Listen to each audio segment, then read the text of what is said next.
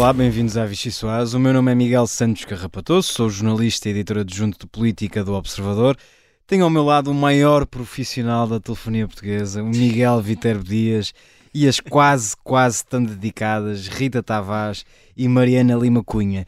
É este painel nada frouxo que me vai ajudar a explicar, ou a fazer melhor, o inevitável balanço desta interminável temporada de debates.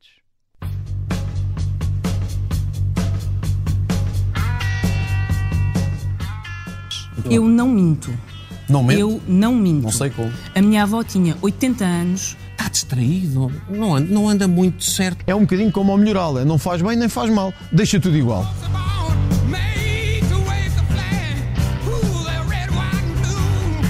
Ninguém diz como eu que não governa se não ganhar as eleições e que não faz acordo que chega. Não vale a pena. Não deve ser por acaso que traz a gravata perto de cor de laranja. Gosta da minha E eu gravata? gostava- Doutor Ventura nunca conseguirá fazer um acordo a quem chama, a quem chama prostituta política. porque somos contra o sistema. É porque ninguém se quer sentar ao seu lado. Ainda bem.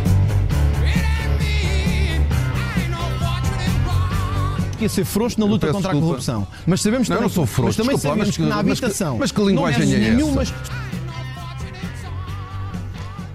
Quando os sons são bons, falam por si e dispensam grandes introitos. Portanto, venha daí a refeição mais deliciosa da política portuguesa.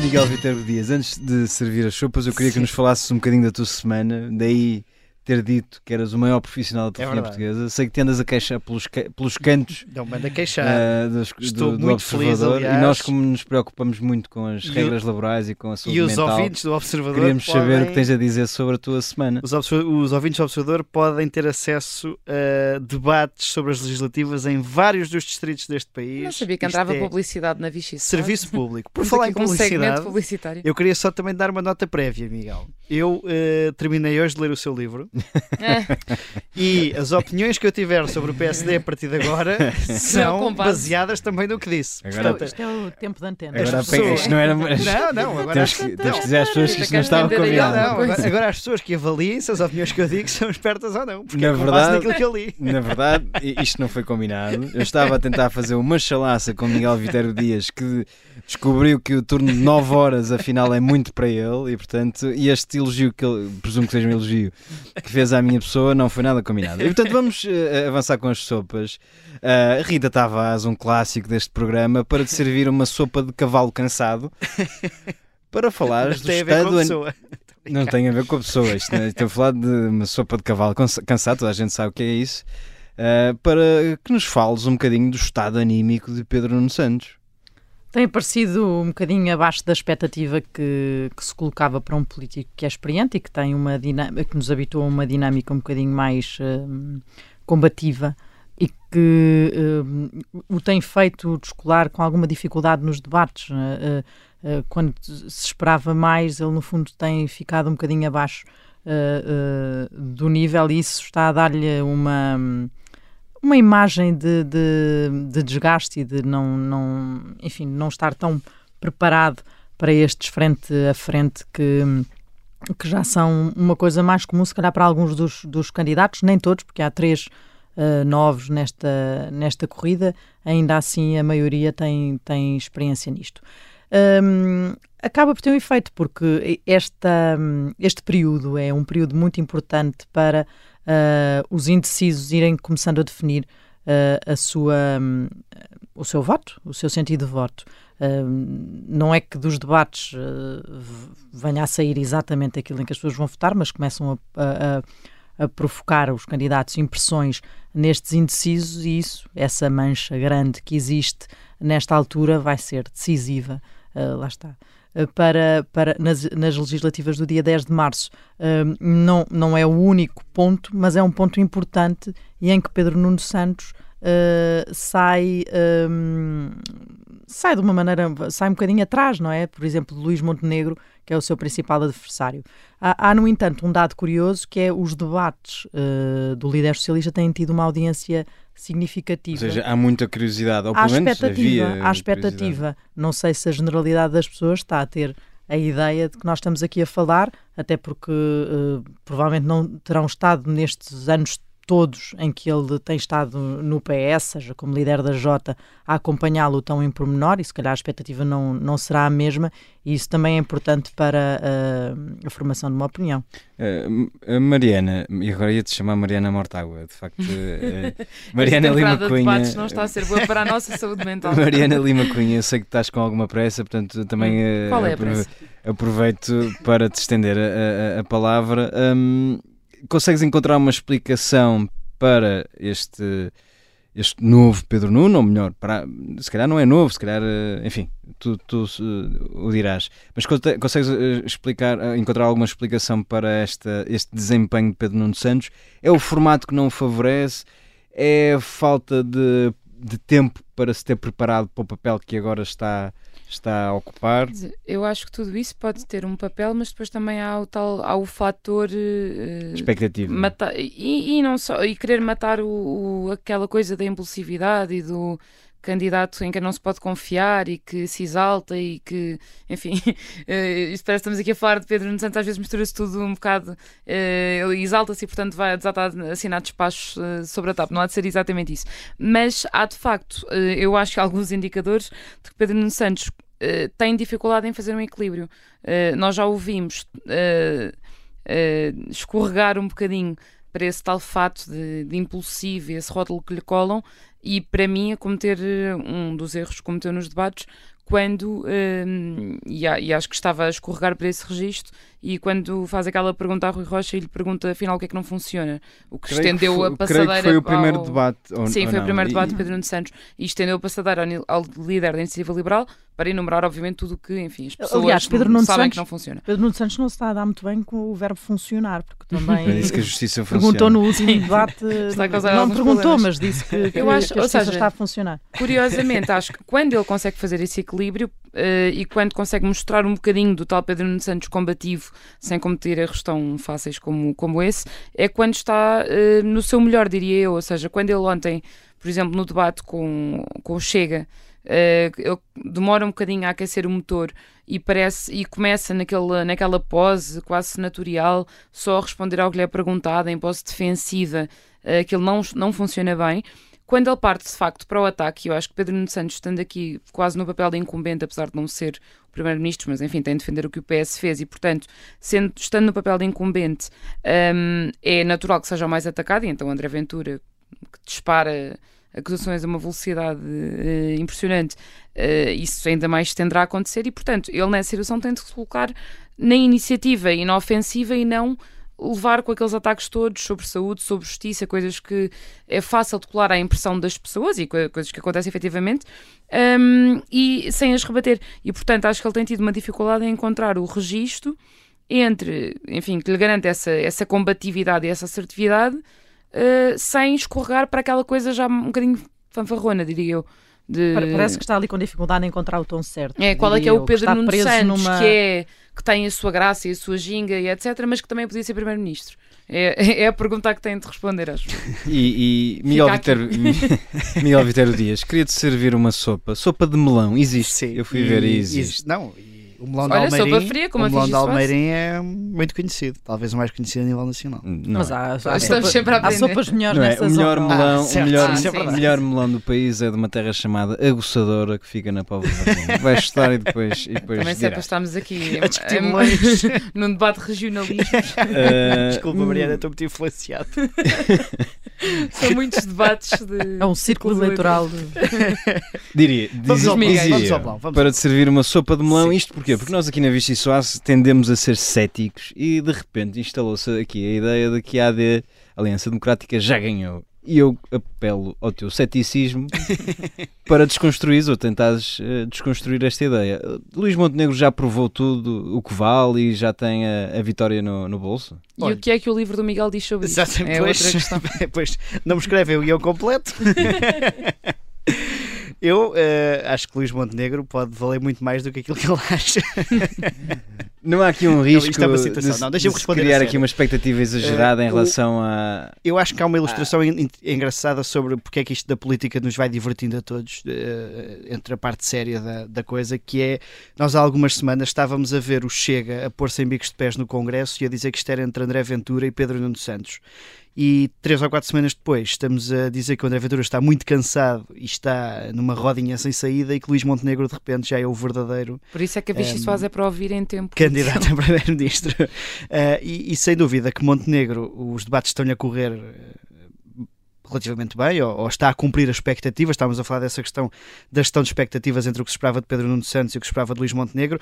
A verdade é que desde que Montenegro era líder parlamentar também não estávamos habituados a ver em debates. Aqui é um formato diferente, como é óbvio, mas uh, foi onde ele se protagonizou, onde ele se notabilizou, foi a fazer debates e aqui voltou voltou e mostrou que, que é um terreno onde não se dá mal, onde se dá bem. Uh, e, e essa gestão de expectativa face a Pedro Nuno Santos pode ser uma ajuda, não diria tanto ao ponto dele dizer que a maioria absoluta é um sonho que persegue, mas aí realmente André Ventura foi dos poucos pontos onde teve bem nesse debate, foi dizer ao oh, Luís Montenegro, mas qual maioria absoluta?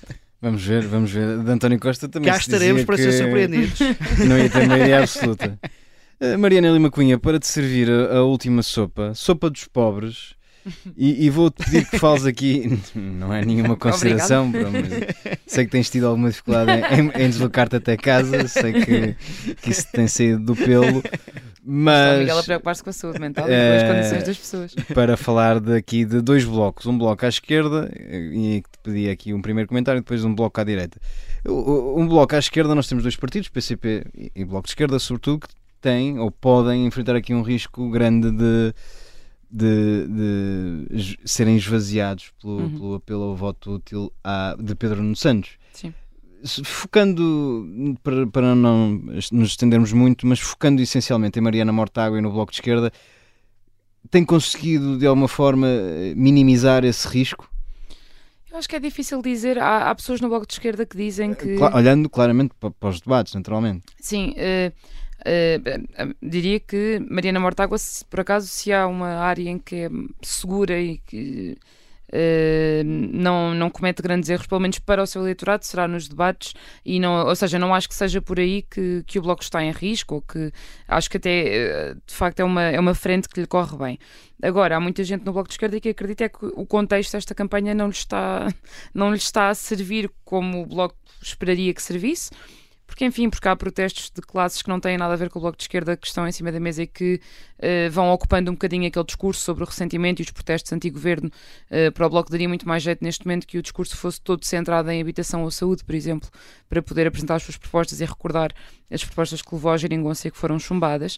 Um, e depois há outra questão que é o Bloco continua a pedir ao PS que fale publicamente um acordo, coisa que o PS recusa a fazer porque acredita, e é esse o argumento principal de Mariana Mortágua, Uh, que essa é a condição para mobilizar o eleitorado de esquerda, que ninguém vai sair de casa se achar que não há acordo possível e, portanto, que a esquerda está desintegrada.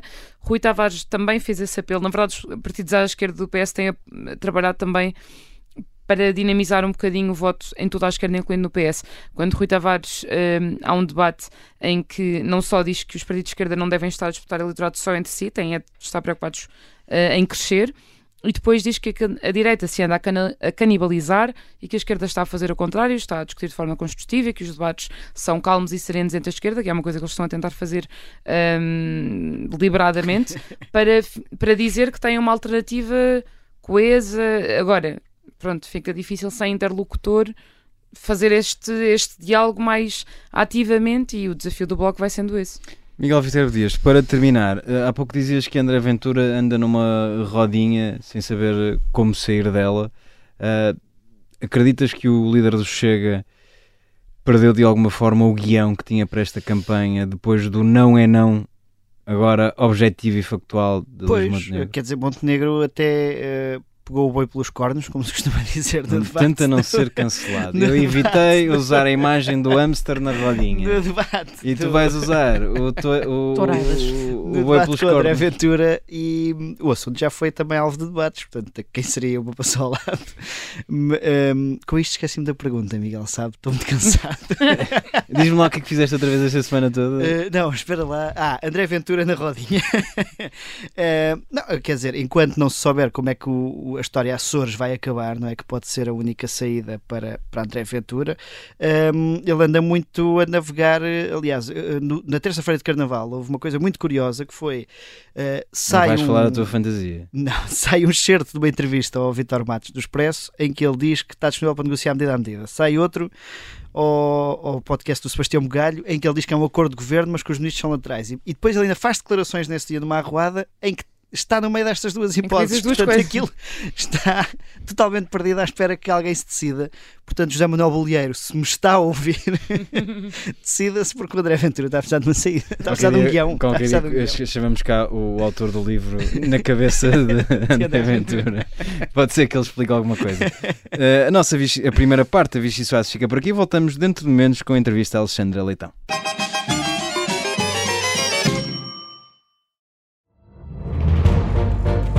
Esta é a história do padre obcecado com a infiltração do comunismo na Igreja que tentou matar o Papa em Fátima. Que raio de coincidência. No dia 13 de maio. E, a partir desse momento, o Papa Voitila nunca mais deixa de olhar para Fátima. Episódio 1 O Anticristo em Fátima. Matar o Papa é uma série para ouvir em seis episódios e faz parte dos Podcast Plus do Observador. Um novo episódio a cada terça-feira. Os assinantes do Observador têm acesso antecipado a todos os episódios desta série, já disponíveis em observador.pt. Os Podcast Plus do Observador têm o apoio da Kia. Olá, bem-vindos à segunda parte da Vichy Soares. Temos connosco Alexandra Leitão, coordenadora do programa Socialista. Bem-vinda. Agora nesta Obrigada. qualidade. Muito obrigada. Uh, Pedro Nuno Santos tem sido muito criticado por estar pouco solto nos debates. Est- estará a tentar passar a, a tal imagem de uma pessoa que não é impulsiva? Uh, bom, obrigada mais uma vez, mais uma vez pelo convite, é, é um gosto. Uh, eu uh, não sei se é isso, acho que. um, Mas acha que essa- tem estado contido, excessivamente contido? Acho que, acho que esse discurso que foi muitas vezes repetido, até na eleição, na, na eleição interna do Partido Socialista, obviamente muitas vezes repetido, acaba por eventualmente condicionar um pouco a pessoa. Eu não acho, nunca achei que fosse impulsividade, acho que é muita assertividade, muita vontade de fazer coisas e isso permanece lá.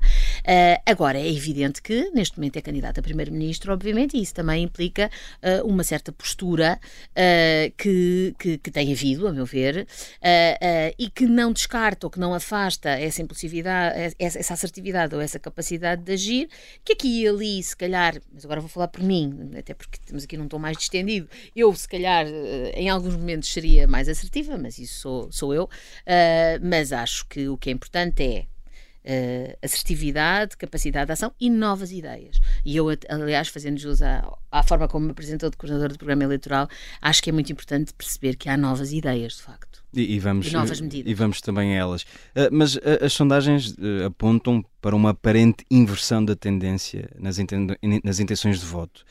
O Partido Socialista já percebeu que está a falhar nesta pré-campanha ou não está a falhar nada? Não sei se alguma coisa está a falhar, as sondagens podem estar elas a falhar. As sondagens são indicadores importantes, eu não, não as desvalorizo. Eh, Mas em reconhece que há uma 2022 inversão aparente. Em 2022 eh, houve até sondagens que deram também essa inversão e depois o resultado em janeiro de 22 foi o que foi, uma maioria absoluta do Partido Socialista, portanto valem o que valem. Naturalmente que são acompanhadas Mas há um desgaste do Partido Socialista, são consegue É normal, isso. são oito anos de governo, é evidente que tem que haver um desgaste, agora também era importante que as pessoas percebessem que há um novo ciclo também no Partido Socialista a começar, ou seja, não é preciso mudarem de partido para que haja um novo ciclo. Esse novo ciclo já se iniciou no Partido Socialista. As pessoas ainda é não perceberam afirmar isso? Não sei se não perceberam, acho que já perceberam, mas cumpre-me a mim reafirmar que isto também representa, também no Partido Socialista, um novo ciclo, naturalmente, que não é preciso, e, e, portanto não é preciso mudar de partido para ter um novo ciclo. Para as pessoas que não acho- perceberam é porque a imagem de António Costa ainda está muito presente. porque foram oito anos. António Costa é um líder carismático e que fez muito por Portugal. eh, e é normal também que em debates, em, em vários debates, eh, o, o, o secretário-geral do Partido Socialista ou qualquer candidato do Partido Socialista, como, como aconteceu também, eh, seja confrontado com coisas que o governo anterior fez. É normal, isso faz parte Mas da, é é da política. é- há, essa, há essa dimensão, naturalmente, mas eh, não teme que estejam demasiado presentes na cabeça dos, dos eleitores os erros que o próprio Pedro Nuno Santos cometeu no governo. Uh, nós vivemos com os nossos erros, ele próprio começou por dizer, não é? Só não erra quem não faz. Uh, e, e, essa é um pouco a imagem de marca dele, não é? Tem há erros Só e não erros. erra. É, mas eu não considero que tenha havido um erro assim tão grande. Porque, na verdade, exatamente nessa linha do há erros e erros, o que nós verificamos é que todos os erros que são assacados têm a ver com a TAP.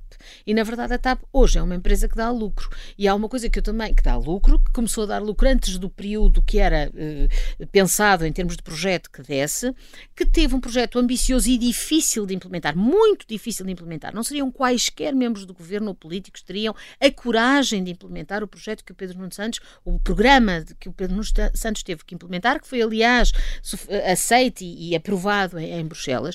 E há uma coisa que eu queria dizer quanto à TAP. Eu que acho que a TAP deve permanecer maioritariamente pública, há uma coisa que eu gostava de dizer, é que eu nunca vi, já fico confrontada com isso várias vezes, eu nunca vi, nunca ouvi, nunca ninguém me disse o que é que faria diferente em 2020-21, em plena pandemia, quando a, a- a decisão era binária. Ou se punha dinheiro na TAP ou a TAP caía. Esta era a decisão que havia, obviamente com problemas que vinham de trás, mas obviamente por causa da pandemia. E esta era a decisão que havia. E eu, eu não- ainda não houve nenhum partido que me dissesse, da oposição que me dissesse, eu deixava cair. Nenhum. Nenhum partido da oposição me disse, eu deixava cair a TAP. Não punha lá um tostão. Nenhum partido disse isto. Acho que nem o Chega disse isto. Portanto, no fundo, é Creio nesse que a Iniciativa contexto... Liberal ta- terá dito, mas enfim, Talvez não, não vale a Liberal tenha pena dito, talvez a Iniciativa Liberal tenha a dito, não estou aqui para se eh, defender, sim. certo, mas, mas enfim, mas, talvez, não, não, não quero aqui também, eh, eh, para mim o ponto é este. Portanto, esses erros, que são mais de metodologia ou de, de- quase de, de pequenas situações, não, não afastam aquilo que é o essencial e que é, de facto, a TAP está a dar lucro. Agora, já agora dizer uma outra coisa. Muitas dessas situações são situações que resultaram do facto de hoje o processo da TAP ser provavelmente o processo mais escrutinado hum, de, de- de- de- quase da vida pública e política portuguesa atendendo à CPI. Mas, portanto, eh, Alexandre Leitão estava a dizer, e é, é verdade que muitos dos erros apontados a Pedro Nuno Santos têm a ver com a TAP. Hum, a questão é, é das pessoas, como Pedro Nuno Santos, que acredita que, por exemplo, aquela questão do despacho do aeroporto é uma coisa quase favorável para ele, afinal isso é uma coisa boa? Não, era melhor que aquilo não tivesse acontecido, mas há uma coisa que eu tenho a certeza: é que o mais importante era que já houvesse aeroporto. E, sobretudo, quando somos neste momento Então Pedro confrontados. Santos tinha razão nesse, enfim, nesse confronto que Tinha razão. criou com António Costa. Não, tinha razão em, em entender, e é isso que está por trás da atitude, da atuação dele, que havia pressa em resolver esse problema. Nós, eh, cerca de, não, acho que não vou dizer nenhuma asneira, 14% do PIB português é turismo. Não podemos continuar a viver com o aeroporto de Lisboa que temos. É evidente para toda a gente que Mas, entra ó, ou que foi o que sai. PS também que atrasou essa decisão, Foram é? todos os partidos desde há 60 anos e ainda antes da democracia, porque há 60 anos que se fala nisto. Agora, há uma coisa que eu queria dizer, muito bem, entendeu-se avançar com uma metodologia de co- comissão eh, técnica independente, muito bem, com o acordo do PST. Uma coisa eu digo com certeza. Se depois de tudo isto ainda vierem criar mais engulhos e fazer mais atrasos, eu acho que isso deve ser eh, claramente julgado também pel- pelos portugueses. Portanto, o que eu lhe respondo é, era melhor que aquilo não tivesse acontecido, é evidente. Acho que foi motivado por uma pressa, por, por uma necessidade de se decidir que efetivamente existe. António Costa é um dos eh, alvos de Pedro Nuno Santos quando está sempre a falar em deixar de arrastar os pés, já que foi Primeiro-Ministro durante oito anos. Enfim, acho que ele fala em geral eh, e acho que precisamos mesmo de uma mudança também. O tal novo ciclo passará também por essa mais ação. Um, as eleições dos Açores eh, parece que vieram provar que a direita consegue governar sem o Chega. O PS perdeu um elemento central da sua narrativa nesta campanha.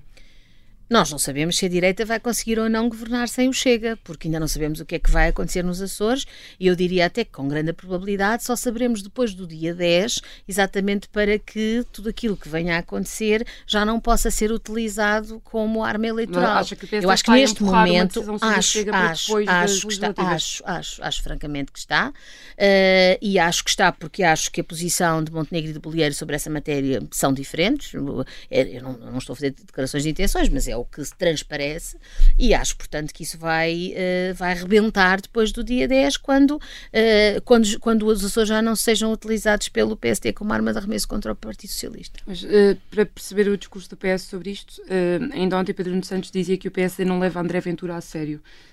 Assim sendo, porque é que o PS insiste em dizer que Luís Montenegro vai acabar de fazer um acordo com o Chega? Eh, eu não sei, eu, eu aqui devo dizer o seguinte: eu, quanto a Luís Montenegro em concreto, que eu não hum, creio que não conheço sequer pessoalmente, eu, eu não tenho razões para duvidar da palavra dele. já o disse de tantas formas e feitios que eu diria que hum, vamos acreditar. Eu não sei é se ele vincula ou se ele veicula a posição do seu partido na sua totalidade. E, portanto, dependendo do, do, da aritmética eleitoral depois de 10 de março, uh, poderemos ter um cenário uh, em que o partido toma uma decisão diferente daquela que tem sido dita por Montenegro, mas estou apenas a dizer que isso, obviamente, e não sou a única a dizer, está aberto. Agora, relativamente a Montenegro em concreto, eu, eu, eu na verdade, não, não vou duvidar da palavra dele. Agora, também digo uma outra coisa, é que dependendo dessa aritmética, nós também teremos uma situação um, em que uh, uh, um, os, os, acordos que possam que possa haver, uh, designadamente à direita, terão naturalmente que passar pelos pelos candidatos que existem, é? qualquer um dos dois, mas que são superiores aos próprios candidatos e por isso, repito, eu confio, eu confio, confio no sentido, não tenho razões para duvidar da palavra de Montenegro. Acho que o PSD é uma coisa, facilmente Montenegro é outra. livra de Montenegro se precisar para chegar Acho. ao poder.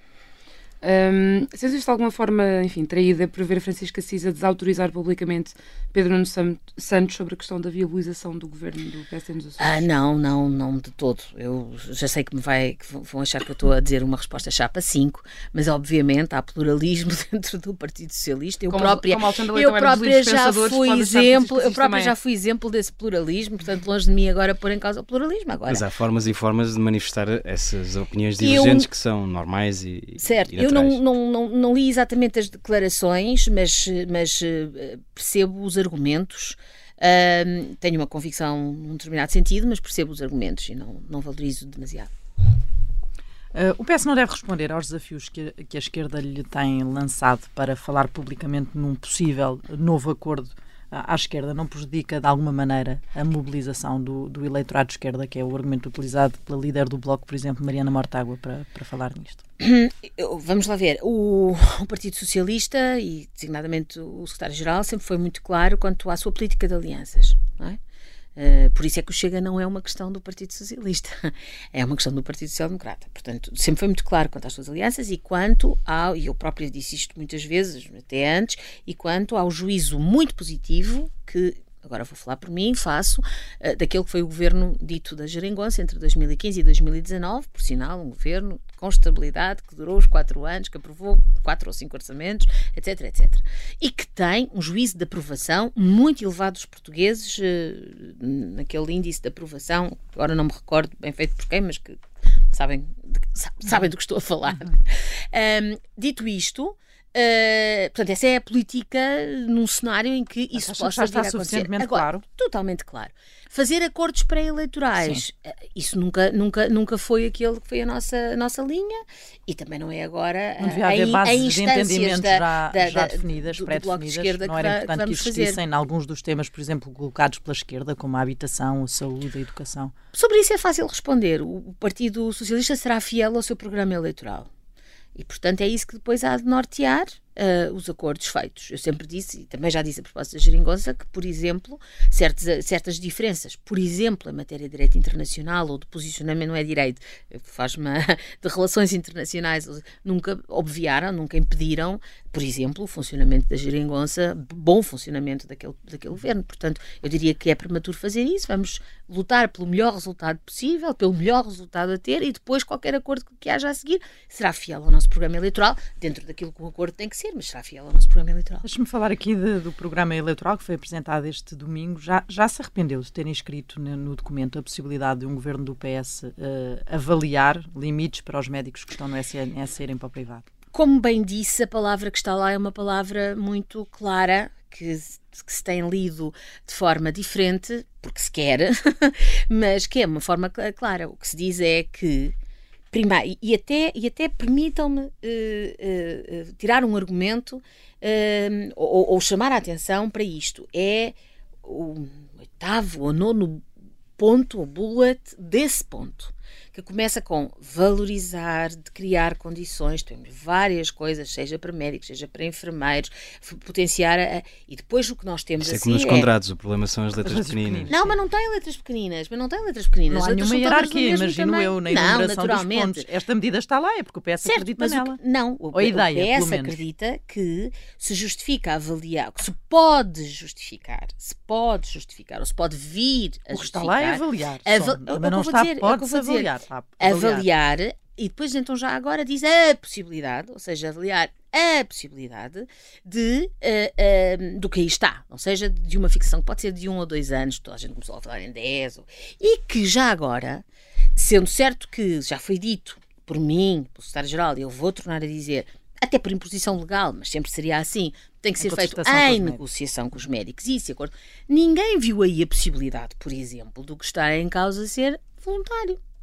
Nós hoje também temos dedicação plena, só adere quem quiser. Pode haver uma medida de exclusividade só para quem quiser, tal como pode haver uma medida de fixação durante um X tempo pré-fixado só para quem quiser. Mas repare, Não eh, está aí que não é assim. Toda a gente leu, foi como uma imposição. Mas as reações Sabem que foram eu acho que. vocais, já agora é? deixem-me O dizer problema o não seguinte. está, se calhar, eu na- acho na- que uma das coisas. no partido que, tem- transmite essa ideia. Já agora deixem-me dizer uma coisa. Uma Alberto das- Campos Fernandes, insuspeito, sim, chamou-lhe de medida mas o- stalinista. Mas o, uh, Alberto Campos Fernandes, de quem eu uh, não, não digo que sou amiga, mas sou uma pessoa de que- por quem tem, é uma pessoa por quem tenho muito reconhecimento, não tem a mesma visão do Serviço Nacional de Saúde que tem uh, o Partido Socialista. Pronto, mas o ponto não é Apesar de esse. já ter sido Ministro da Saúde. um Apesar de já ter sido ministro. O ponto, o ponto aqui não é esse. O ponto aqui é este. Ahm, tem havido, eu tenho que dizer isto sobre esta medida, mas em geral, tem havido da parte, quer da oposição, quer de muita comunicação social, de muitos comentadores, não é comunicação, muitos comentadores, um permanente atirar de epítetos como plano quinquenal, como planificação, como sovietização, como stalinização. Há uma tentativa Que que é de sim, e agora responde-lhe à sua primeira pergunta, tendem e querem condicionar o secretário-geral. Mas que são muito injustos. Nós vimos partidos dizerem, e pessoas dizerem, que aquela medida para a economia, que é escolher os sítios onde se valoriza mais em função daqueles que só forem analisados como mais, como mais alavancando a economia, que era uma medida soviética. É uma medida aplicada nos países da Europa mais liberais, como a Irlanda e como a Holanda. nesta E, questão portanto, dos médicos. Não, Foram só para responder à sindicatos que Stalin, disseram... Com certeza. Foi um ministro socialista que Mas eu falou vou isto. é, responder, portanto, eu já respondi, mas vou dizer outra vez. O que está lá escrito é avaliar a possibilidade. E essa avaliação é feita por consenso com a negociação, no âmbito da negociação sindical. Naturalmente que ninguém achará errado que, se houver consenso e se chegar a uma, a uma solução, por exemplo, voluntária. Mas este Partido Socialista concorda com estas duas ideias. Acha que são duas não, boas ideias. este Partido Portanto, questão- Socialista, não, não. A questão da possibilidade da introdução de um tempo mínimo de dedicação à Não é SNS isso que está. e também a outra medida que também foi Não é contestada e criticada já agora da possibilidade da introdução de um quadro de compensações pelo investimento público feito ao longo Não é isso que aí está. O que aí está é médicos. que este Partido Socialista admite eventualmente Mas põe esta ideia no programa, avaliar concorda com ela, acha que é uma ideia importante, porque é esta que está a querer avaliar a dizer e não isso, outra. não me leva mal e eu vou continuar a dizer o que estou a dizer. Ok, mas a este ideia está lá, Partido posso Socialista, a ideia está lá, mas não está a dizer vamos fazer. E, portanto, também é, é a, sua, é a sua interpretação, a meu ver, não me leva mal, mas por cima do- da literal, que não é a literal, dizer quando se diz vamos fazer ou vamos avaliar, que é igual. Não é. O que está lá é que vamos avaliar, ou podemos ir avaliar essa ideia em negociação sindical e, e podemos também não ir avaliar. Avaliar uma ideia não se confunde com vamos fazer e em Portanto, momento houve aqui um algum- arrependimento nesta. ah, não, houve uma interpretação autêntica do que que só aí seria está. feito com o houve uma dos interpretação autêntica do que aí está. E a interpretação autêntica do que aí está é que pode avaliar-se em acordo com os médicos e sempre nesse quadro. É só isto e é razoavelmente Noutra área que conhece bem, da educação, ah, está inscrito no, no programa a recuperação do tempo de professores. Ah, Pedro Nuno Santos começou por dizer eh, que em dezembro, julgo eu, que não dava para fazer tudo numa legislatura, essa ah, reposição. Eu creio que ele não disse numa legislatura, disse num ano. Ele- não creio que, que, que não, que tenha dito, eu não posso disse- precisar. Ele, na altura, em Ah, dezembro, disse que era mais do que uma legislatura, mas agora já veio dizer que o fará em quatro anos, portanto, numa legislatura. A ideia, se- bem, depende do- que dura a legislatura, tendo em conta os tais miniciclos. Mas pronto, eventualmente, se calhar era nisso que ele pensava. Mas, enfim, Vamos falar na legislatura, legislatura normal, sim, está na Constituição, que são quatro legislatura anos. Normal, no exatamente. programa não consta nada mais do que já se sabe, que é a vontade de querer repor tudo. Qual é que é o problema em dizerem já o modelo hum, que pretendem, que pretendem ap- ap- já agora, apresentar aos sindicatos quando isso for em governo. O modelo é da recuperação numa legislatura, exatamente, numa legislatura que dure os quatro anos normais. Esse é, esse é o modelo que vamos apresentar. Não é um modelo fechado porque senão não valia a pena negociar, não é? Uhum. Não é um modelo fechado. Se a pergunta, se o subtexto da pergunta é, como eu já vi, às vezes em blogs e coisas, ah, se calhar vamos propor 20 anos. Não, não vamos propor 20 anos, nem 10, nem 6. Portanto, é o tempo de uma legislatura é, normal, uma legislatura anos. que dure o tempo normal, claro. O, o, programa que coordenou não tem qualquer referência à TAP. Uh, isto acontece porque Pedro Nuno Santos ainda não decidiu o que quer fazer? Uh, bom, basicamente porque, apesar da importância enorme que a TAP tem, política e económica. E para Pedro Nuno Santos. Uh, e para Pedro Nuno Santos. E, uh, uh, na verdade, o que se segue relativamente à TAP é a, a, visão que se tem para a economia em geral e que se tem para as empresas em geral. e, portanto, ele já foi bastante claro no que disse sobre a TAP, quer sobre a sua privatização ou não, quer sobre a sua visão estratégica para a TAP, a integração num grande grupo, e, portanto, isso não retira. Foi só para não assumir o recuo face à intenção de vender mais de 50%? Não, não, não qual recuo? o, o, governo queria vender 50 ou mais por cento. Não, mas, mas isso era a posição do governo uh, que, que, que sim, que, que, vai ser julgado também nestas eleições, mas nunca foi a posição do próprio Pedro Nuno Santos, que ainda enquanto comentador uh, antes do 7 de novembro, portanto antes de, enfim, de sermos atirados para esta uh, máquina de lavar, um, uh, que, que, na verdade disse que não, estou a dizer o que ele disse na altura, sim, sim. não concordava com, com uma privatização maioritária e agora, isto foi o que ele disse, eu acrescento isto da minha lavra.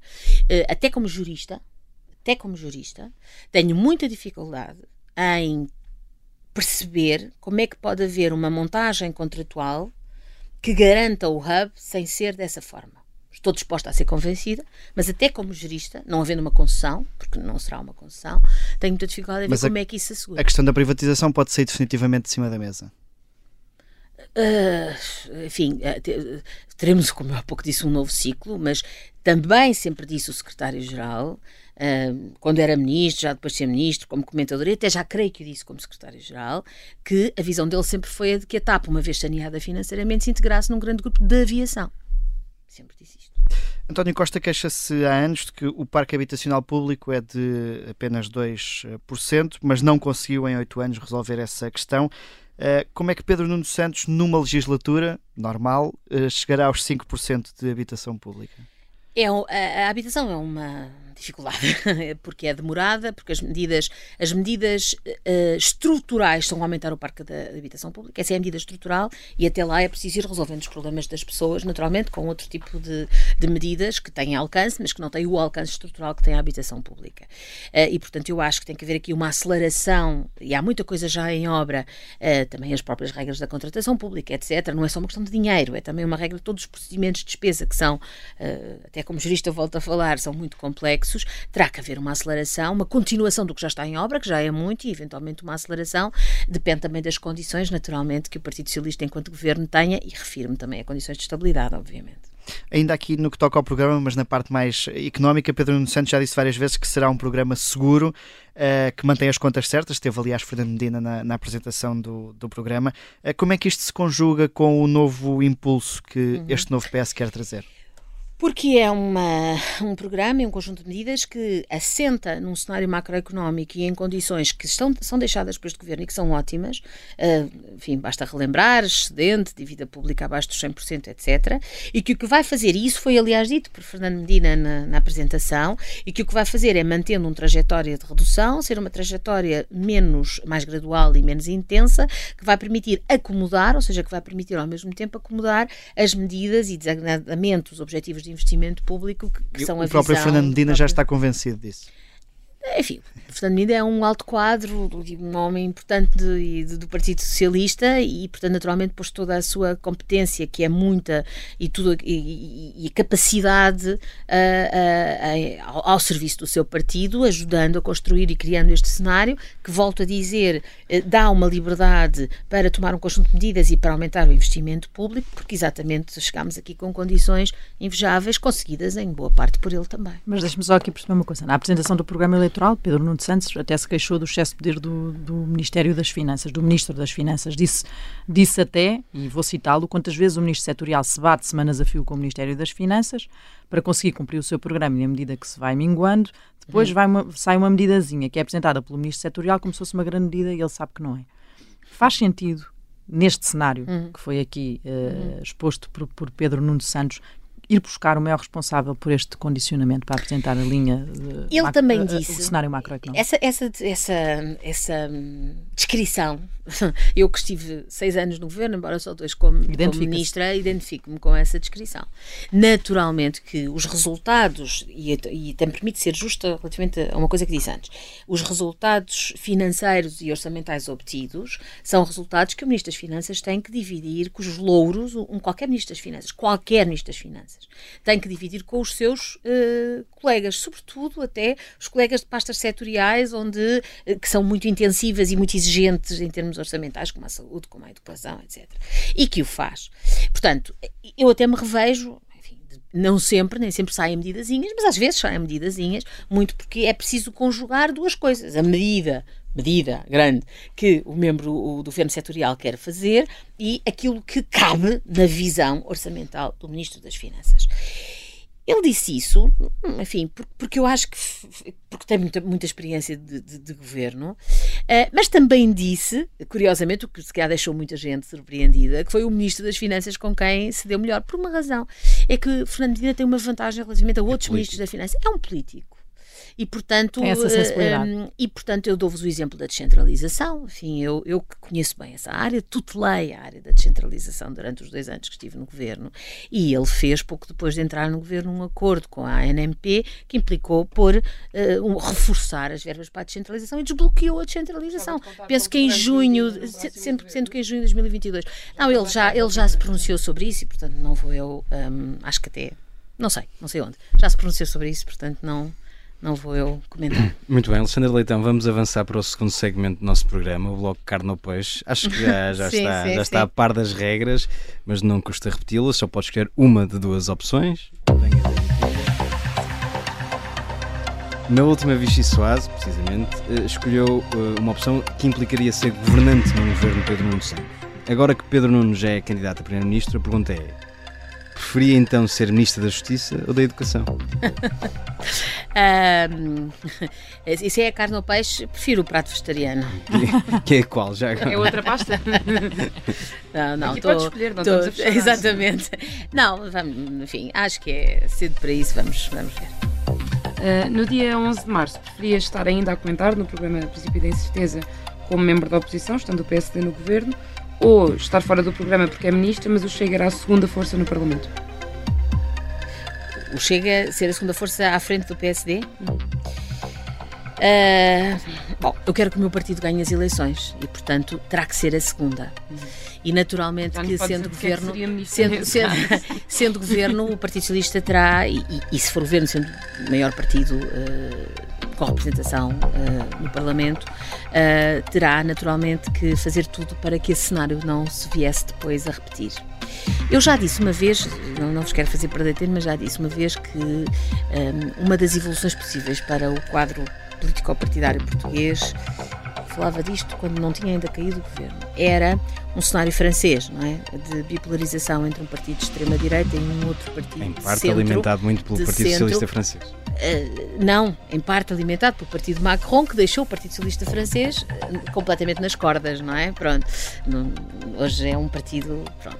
Não sei se é assim que vai evoluir. Eu acho que, esta, que o facto de termos agora eleições vai alterar essa. É isso. Naturalmente, se continuássemos a ter uma maioria absoluta do PS, isso. E eu não sei se isso vai acontecer ou não, mas tenho a certeza que será o Partido Socialista a conseguir um, uh, impedir, impedir, ou pelo menos uh, trabalhar para impedir esse crescimento. Mas sim, preferia ganhar as eleições. Preferia estar no Parlamento no dia em que fosse votado o programa de um governo PSD, vencedor das eleições, para ajudar a viabilizá-lo, ou ficar no sofá a fazer uma maratona de uma das suas séries preferidas e não participar numa votação dessas? Bom, Então a resposta é assim: eu gosto muito de fazer maratonas de séries. Uh, tenho feito pouco disso ultimamente, por razões óbvias, mas gosto muito. Tenho lá muitas atrasadas. Ainda assim, gostaria sempre de estar na bancada a fazer aquilo que o meu partido entendesse que fosse o melhor uh, em cada momento. Que eu não sei se era isso ou não, veremos. Para terminar, preferia ter de negociar o programa que coordenou e apresentou para incluir medidas apenas do LIVRE ou uh, voltar a um modelo de 2015 e ter que incluir um acordo com o PCP o Bloco de Esquerda? Naturalmente que o primeiro cenário implicaria, um, se calhar, uma maioria maior do, do, Partido Socialista ou não, não sei. Acho que a minha, acho que é possível fazer, se for preciso e se for isso o que vai acontecer, e já que disse que antes não, não devia ser feito, acho que desde que sendo fiel ao programa eleitoral do Partido Socialista, qualquer das hipóteses é possível. Muito bem, Alexandre Leitão, como é hábito do nosso programa, o nosso convidado pode escolher uh, uma sobremesa. Que sobremesa nos traz e porquê? Uh, é música, é, certo? eu achei que já sabia, portanto. Mas eu de repente fiquei aqui, tive quase para lhe responder Muslima, mas pronto. pois eu, para variar sempre, enfim, já, uh, já, já trouxe logo à cabeça, claro, Bruce Springsteen. Tem uma música muito pouco politicamente correta. É? É.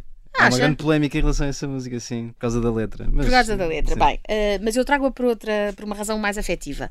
Pronto, a música que eu trago é o Fairy Tale of New York, dos Pogues, dos Pogues com uh, Christy McCall, e a razão pela que trago é porque Shane McGowan morreu, Shane McGowan morreu há muito pouco tempo, não é? No finzinho do em dezembro, outubro, novembro ou dezembro do ano passado. Uh, um homem muito carismático, com um republicano no Reino Unido, é um, um, irlandês, e também, e esta se calhar, é, e, e também por causa da Christy McCall. A Christy McCall um, ah, morreu, só em 2000, um, quando se pôs à frente de um barco Uh, morreu em Cozumel, no México, quando se pôs à frente de um barco que entrou num sítio onde se não podia entrar, onde era só para mergulhar, e ia direto ao seu filho de 15 anos e ela meteu-se na frente, o filho salvou-se e ela morreu. Na sequência disso, aliás, houve até um processo. E, e isto toca-me muito, eu sou mãe de duas filhas, e isto toca-me muito, ela morreu com 41 anos, e, portanto, a junção destas duas pessoas, que agora estão as duas mortas, e gostar da música, independentemente da letra, uh, fez-me trazer esta música. Alexandre Leitão, muito obrigado por ter vindo à Vichy Soares. Os nossos ouvintes já sabem, podem ouvir-nos sempre à quinta-feira ou então nas plataformas habituais. Até lá.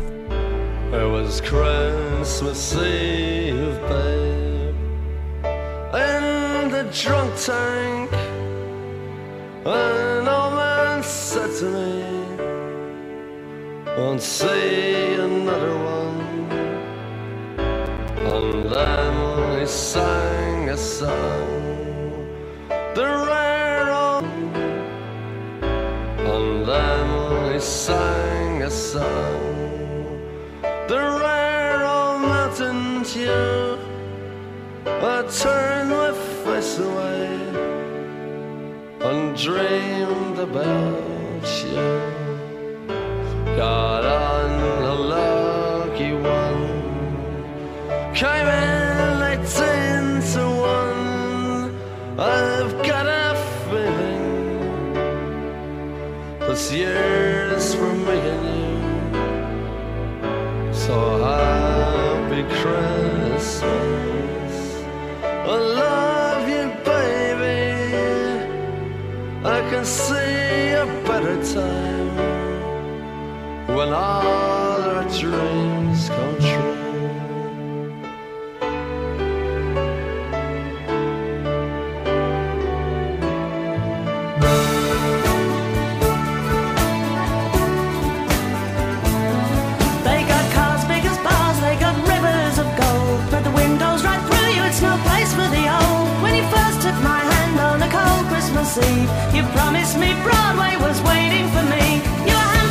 Pretty queen of New York City when, when the band finished playing. They held out for more. Sinatra was swinging, all the drunks they were singing. We kissed on the corner, then danced through the night. The boys of the NYPD choir were singing, "Go away, babe," and the bells were ringing out for Christmas Day.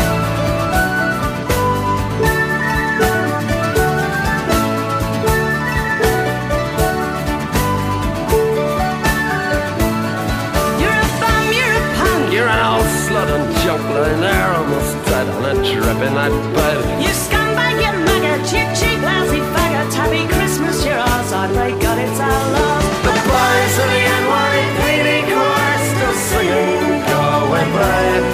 And the bells are ringing out for Christmas Day.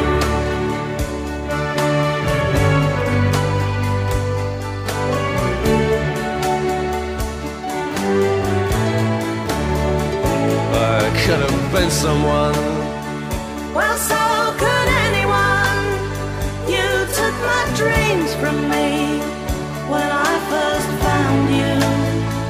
I kept them with me, babe.